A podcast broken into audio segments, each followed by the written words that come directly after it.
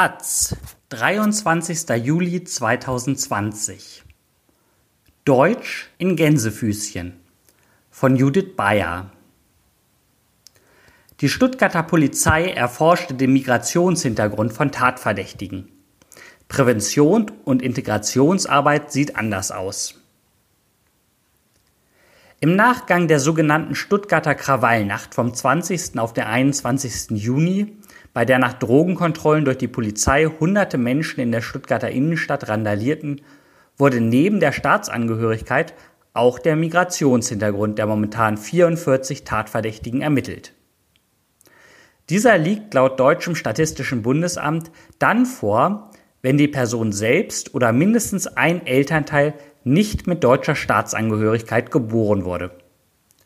Die Stadt Stuttgart hat einen Migrationsanteil von 45 Prozent. Deutschlandweit hat jede vierte Person Migrationshintergrund. Wie könnte bei diesen Zahlen der Migrationshintergrund überhaupt relevant sein? Zwei Drittel der Tatverdächtigen sind Jugendliche und Heranwachsende. Bei ihnen greift bezüglich des Umfangs polizeilicher Ermittlungen Paragraph 43 des Jugendgerichtsgesetzes, demnach die Lebens- und Familienverhältnisse sowie das bisherige Verhalten des Beschuldigten und alle Umstände, die zur Beurteilung seiner seelischen, geistigen und charakterlichen Eigenart dienen können. Dazu gehört auch der Migrationshintergrund. Der Stuttgarter Polizeipräsident Franz Lutz will sich jedoch den Versuch einer soziologischen Zuordnung der Tatverdächtigen ersparen. Welches Interesse hat die Polizei dann an der Herkunft der Eltern. Lutz kommentierte die Video- und Tonaufnahmen der Nacht so. Schwäbisch hören Sie da wenig, um es mal einfach so zu formulieren.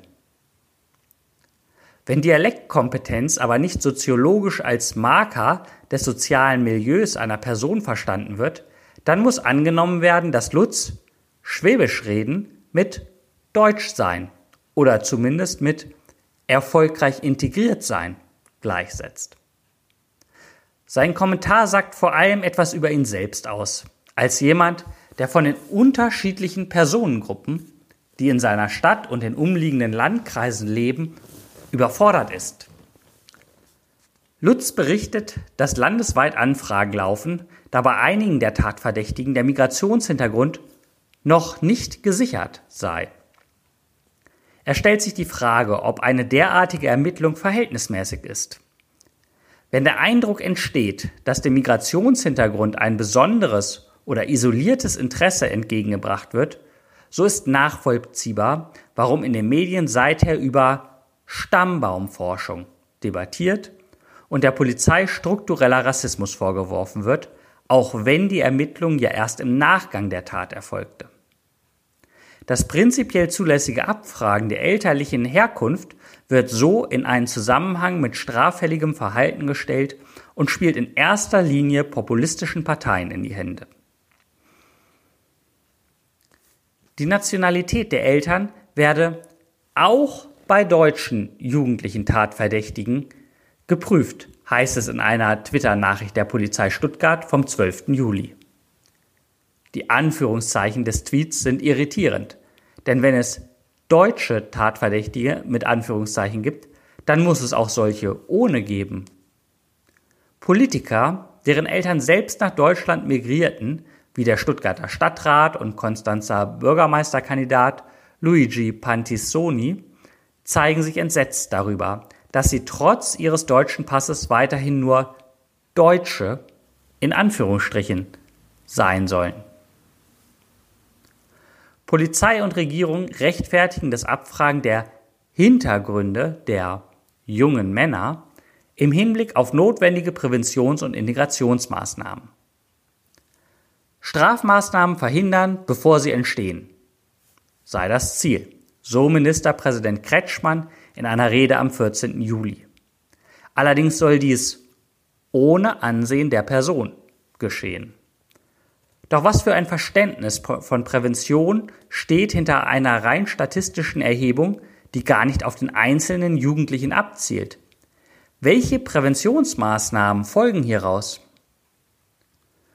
Polizeipräsident Lutz bringt die Installation von Videokameras sowie ein Alkoholkonsumverbot im öffentlichen Raum ins Spiel.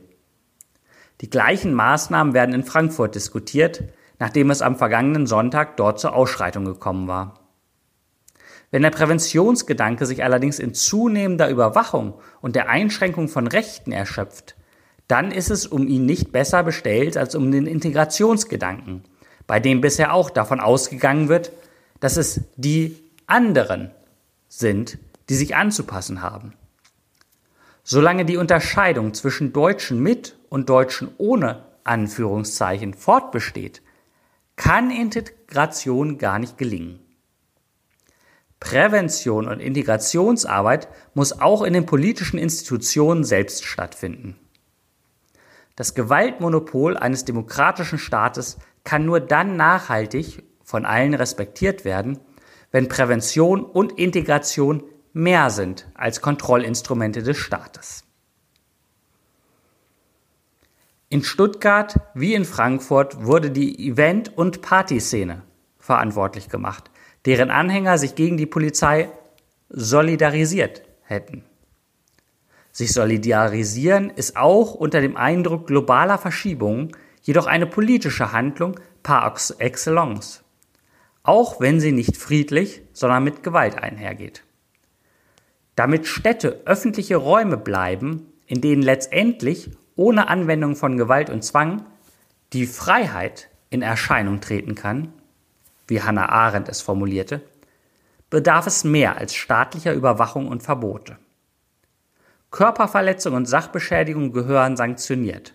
Aber staatliche Institutionen täten gut daran, Präventivmaßnahmen und Integrationsarbeit auch im Hinblick auf ihre eigenen Klassifikationen und Praktiken zu etablieren, angefangen bei der Verwendung von Anführungszeichen über einen selbstkritischen Blick, warum sich das Bild der Polizei in Deutschland in den letzten Jahren gewandelt hat, bis hin zur Anerkennung, dass Politik gerade im öffentlichen Raum der Straße gemacht wird.